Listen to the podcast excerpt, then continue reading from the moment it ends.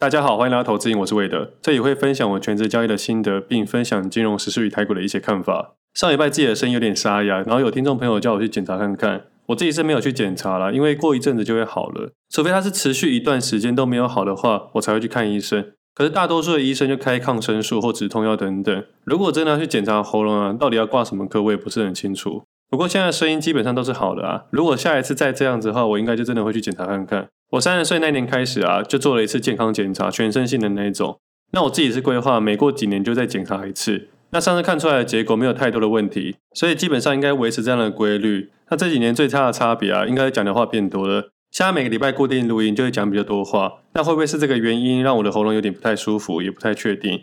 但是我自己会开始注意这部分。那上礼拜有种感觉啊，好像自己跟市场脱节的感觉，但是不是交易上的脱节，是市场上的话题，好像离我越来越远。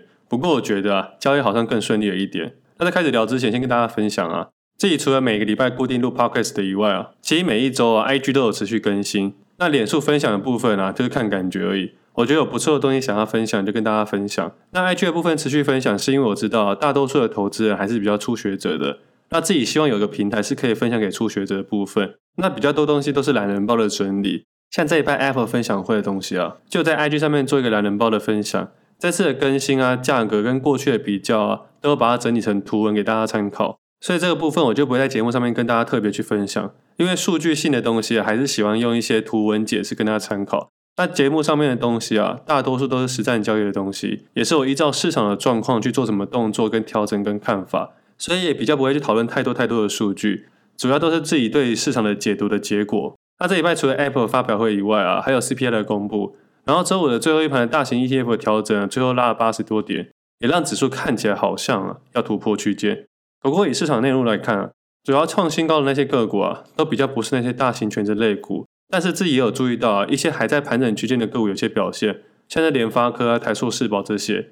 因为上上礼拜有看到二线塑化股带量上涨，那联发科的部分呢，会注意到整个 IC 设计产业，像其实联咏啊。近期也要创新高了，那有没有突然感觉到股价好像突然间创新高？其实没有，已经涨了快要一年左右了。从去年十月到现在，已经超过十一个月。其实基本上这十一个月啊，都是一个大多头的形态。而我自己也不是现在来说现在是多头，在年初的第一篇文章《现金为王》就有感受得到，今年可能是一个行情较好的一年。但是我不知道什么时候开始，什么时候结束，只是相较之下，可能是一个比较好的一年。毕竟在当时啊。融资的维持率啊下降到一个程度，而且啊，国安基金也开始了。最后呢，景气是一个蓝灯在蓝灯。以我的角度来说啊，在景气最坏的时候啊，不投资的话，什么时候才要投资？这是在那个投资的角度。其实投资交易这件事情啊，可以很难，也可以很简单。不过最难的地方还是定位吧。其实关于投资理财这件事情，你可以把它讲得很复杂，也可以讲得很简单。打个比方好了，我可以用十分钟的时间让多顺有个基本的概念。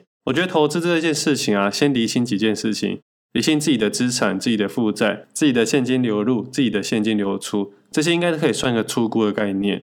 接着呢，你分三个账户：投资账户、生活账户、紧急预备金。这三个账户的金额大小因人而异，每个人的条件不太一样，所以光是这个部分就没有标准答案。接着再切割成最后投资的账户里面啊，你要怎么去分配？以整个资产配置来说，这叫理财。而从理财之间的投资角度啊，它会分成左侧跟右侧。以我的概念啊。左侧长期，右侧短线。短线需要高难度的动作，但是报酬也可能高，风险高。左侧的部分就是投资的角度，你可以看你的定位，你想要被动投资、主动投资，但没有被动收入这件事情。因为每一个被动收入啊，你都要靠主动去调整，没有一件事情真的是躺着赚的啊。我每次听到别人说啊，啊，假设你有一亿，把它放到银行里面做定期存款，每年可以爽领一百多万，我每次光想这件事情就很想打脸他，但是每次都闭嘴。因为光是你要累积第一个一亿啊，你就不知道花多少时间。你不可能靠每个月三万五万的薪水累积到一亿吧？光是你要累积第一个一亿啊，你就要冒非常非常多的险，你就一定会使用到很多的杠杆跟金融商品。你可以不走金融商品业，你可以不走金融业没有问题，但你的本业啊，肯定要非常努力。如果你跟我一样只是个普通人的话，你必须要很努力啊，才能达到你心目中的资产水准。更何况，在累积一亿的过程之中，你会遇到很多很多的困难。你会遇到要不要买车、要不要买房、要不要买奢侈品等等的问题。你要去找寻自己心里的那个正确答案，其实是非常非常困难的。找到正确答案之后，还要找到生活的平衡点。生活之中又有很多很多问题需要你去解决。所以你还要去找你生活的平衡点、投资的平衡点，最后再把这两者啊找到一个真正的平衡点。没有这么容易，但也不是做不到。那回到刚刚说的啊，要用短时间把整个资产概念跟大家分享。简单来说啊，你把投资的项目里面分成股票、保险、定存、债券。如果再多切割一些些啊，可以切割成外汇。但多数人不太会把外汇当做个投资商品，有还是有少数人。那我们再把它切割更简单一点，基金里面大多数的投资项目啊，股票、债券、货币跟现金。所以所有的 ETF 啊，基本上都是股票跟债券、货币、现金衍生出来的。所以我把 ETF 给排除掉，那最后切割成股票、债券、货币。货币里面包含台币、美金，那我们就把它当做一个现金好了。所以最后变成三个东西：股票、债券、现金。而风险属性来说，大多数人会认为股票风险大，债券小，然后现金是没风险的。但是现在概念要改变了。把通膨率啊，大概二到四 percent 的名目上的数字带进去啊，你会发现，当放一个货币啊，比方说台币来说，它是一个负报酬的东西，所以在货币的转换上面，你可能会因为市场的变化转到日币、美金、欧元、英镑、澳币等等，这样让这个影响下降。所以本质上看起来是没有风险的货币啊，它还是有它的风险，只是名目上跟实质上的不太一样。最简单的想法就是啊，疫情前的物价跟现在的物价会截然不同。那现在的物价跟十年前、二十年前物价也完全不同。这件事情不是发生在台湾市场，各国市场都一样。主要还是因为宽松政策的问题啊。市场大多数的国家不太会用紧缩政策，除了日本以外。大家都知道无限宽松政策会出现问题，但各国市场还是这么做了。所以最后回头看看，只有持有现金人会失望，而资产商品呢，通常还是持续成长。那现在对比当时来说啊，我们来回归三十年来看，债券看起来相对没有风险。但以今天的时间轴来看，以今天来讲，因为无限升息的关系啊，所以债券目前啊基本上是个相对低点。我只能说相对，不是绝对。那为什么还会说债券的风险比股票小呢？是因为过去这二十年来，债券看不太到什么风险，而今天开始重新去评估这件事情啊，那些经济学家可能就有不同的想法了。简单来说，如果从二零二零年到现在，债券是整个次大跌的，那么经济学家可能会认为现金跟债券的风险很高。那如果以今天的时间轴啊，往后推十年，假设下礼拜的利率决议是不变的话，那么这时候可能是个终点。虽然这件事情在年初的时候讲过，我预计它可能会终点，但一直都还没达到。CPI 的数字在这礼拜有公布了，我觉得市场对它已经没有太大的兴奋感了，只有兴奋一两分钟而已。所以说啊，假设接下来终止升息，甚至在明年开始有机会降息的话，如果从今年开始去计算债券的报酬率的话，那可能会相对的好。那为什么说股票风险最大呢？其实股票的风险并不是最大，它只是震荡大。很多人都误会这件事情了。债券因为可以得到额外的利息，所以它相对的波动比较小。即使这段时间它其实上下震荡也不到二十 percent，但股票的震荡呢，随便就是一倍、五十 percent 以上。所以大家会认为股票风险大，其实是错的，它只是震荡大。像很多年轻人喜欢讨论比特币啊或虚拟货币，我自己在节目上从来没有讨论过，不是说没有讨论。是不会针对他们的任何东西去做一些评论，而且我自己是拒绝所有的交易所的合作啊，不管是业配合作或各式各样的合作模式啊，基本上我都是婉拒啊。不是因为我觉得他们是诈骗，是因为以我的角度来说啊，它爆掉的几率真的太大了。光是金牛的进出啊，跟它行销的目的啊，都会让我有一点点的感冒。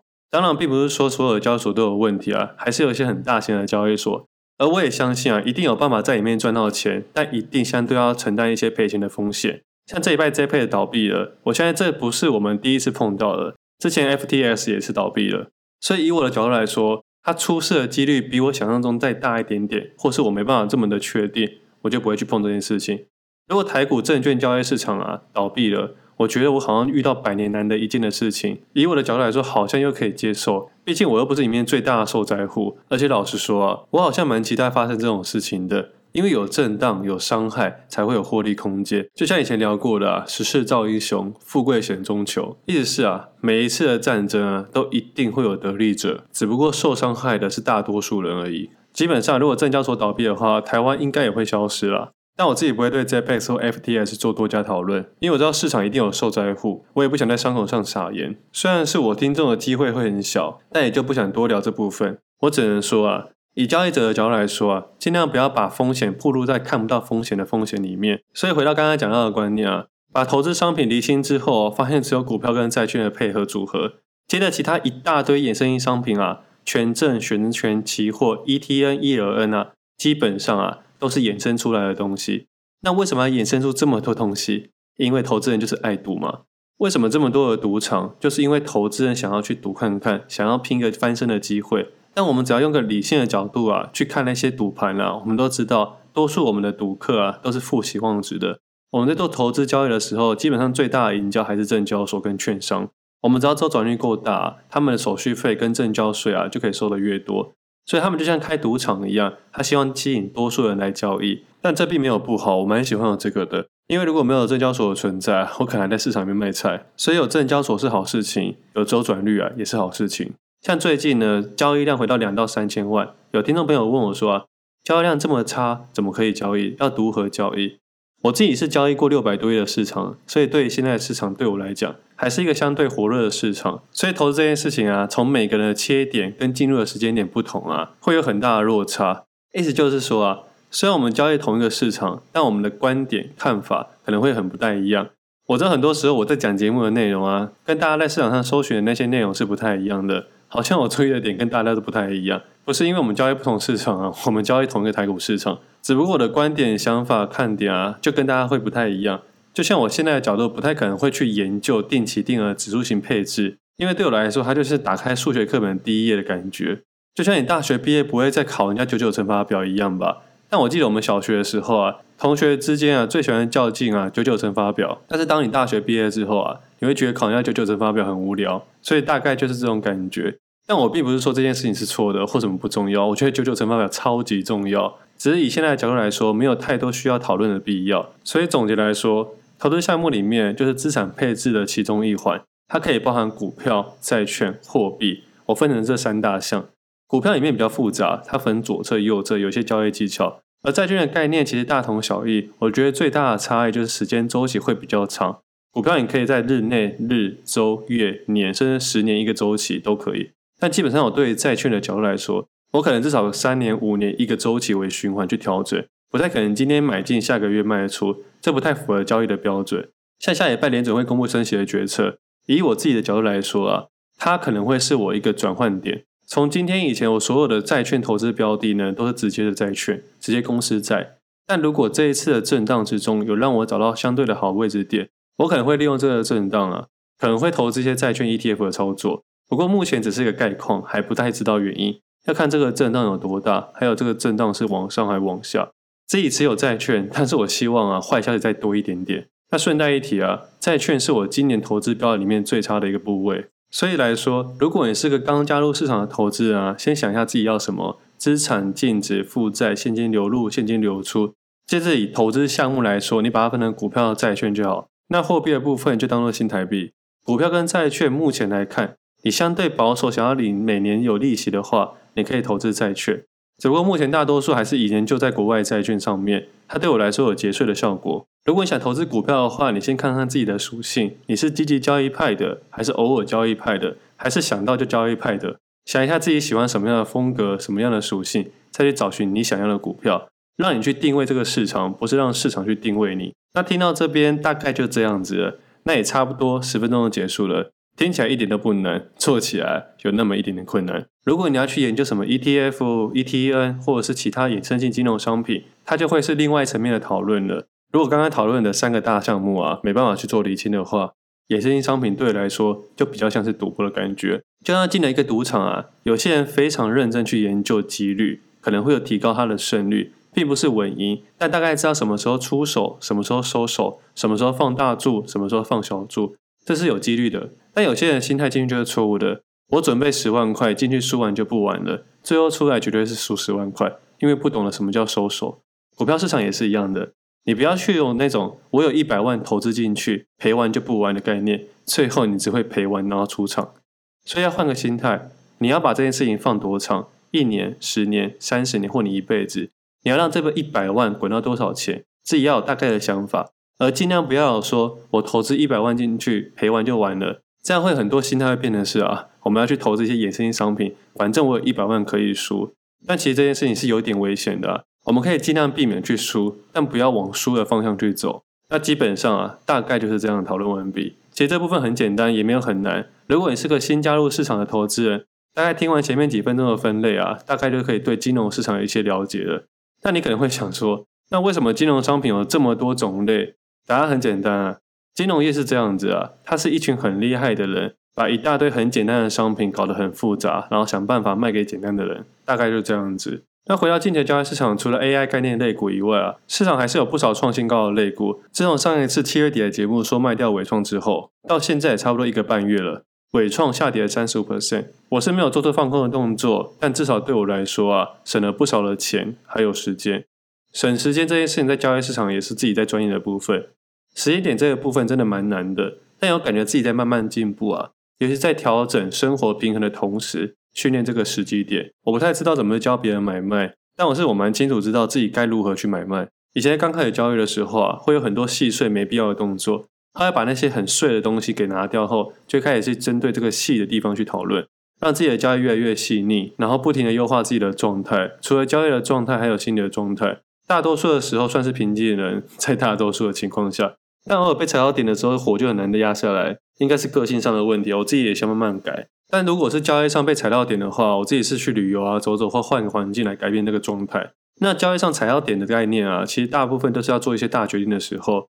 我自己在那一段期间啊，会很心烦的感觉，感觉与市场看法不太一样，但又找不太到理由不让自己这么做。当时的伟创就有这种感觉。我认为当下的决定是对的，但要与多数市场的声音相违背。第一次觉得很难决定，第二次还犹豫决定，第三次啊，就管自己的决定。反正没钱的没钱啊，没赚的没赚，这些又不是第一次发生。当你慢慢把这些交易的心态整理成交易的一部分的时候啊，你就不会过度去钻研或在乎这件事情。我大多数时候啊，都是这样告诉自己的：没有就没有，有就有，至少会是当下以自己能力范围所及可以做出的最正确决定之一。反正我们的生活跟交易一样，你要先想清楚自己的能力范围做得到跟做不到，跟想做正在努力做的事情。我们可以只做自己能力范围圈的事情，很舒服，很自在。但是你找不到那个突破点，没有憧憬，没有挑战性的感觉，慢慢久了就会疲乏。但是如果你给自己一次太多的东西的时候，超过自己能力范围以外太远的时候，你会有很大的压力。我们生活上如果选择做这件事情呢，我们赔的是时间；但我们交易市场去做超过自己能力很大的事情，我们赔的是金钱。所以很常听到别人说啊，时间就是金钱，时间用在生活，金钱用在市场，其实都是一样的概念啊。市场里面最后的损跟最后的益啊，都是我们一连串的选择下来的结果。而我们现在站的此刻啊，我们所有的状态、心态，还有我们的能力条件。